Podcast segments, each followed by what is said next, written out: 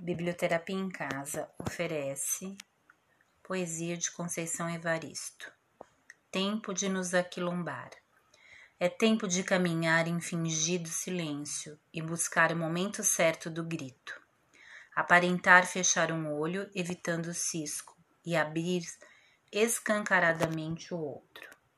É tempo de fazer os ouvidos moucos para os vazios lero-leros e cuidar dos passos assuntando as vias, ir se vigiando atento, que o buraco é fundo. É tempo de ninguém se soltar de ninguém, mas olhar fundo na palma aberta, a alma de quem lhe oferece o gesto, o laçar de mãos, não pode ser algema, e sim acertada tática, necessário esquema.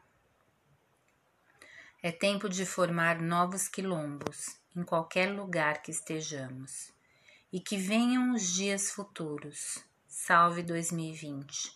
A mística quilombola persiste afirmando: a liberdade é uma luta constante.